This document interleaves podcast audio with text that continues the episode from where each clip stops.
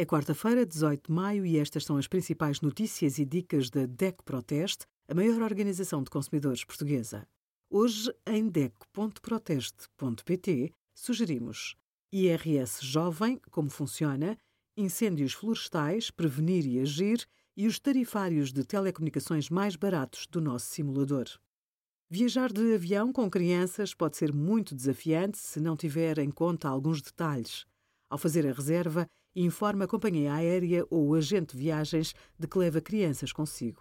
O preço dos bilhetes podem variar conforme a idade. Por norma, as crianças até aos dois anos podem viajar ao colo de um adulto. Leve sempre os documentos de identificação dos mais pequenos. Se a criança não viajar acompanhada dos pais, necessita de autorização. Todos os passageiros devem passar pelo raio-x, mesmo as crianças. Terá de colocar as bolsas e os equipamentos nos tabuleiros para inspeção. Regra geral, os passageiros com crianças embarcam primeiro. Confirme com a companhia aérea se servem refeições especiais para bebês e crianças. Se for o caso, efetue o pedido no momento da reserva.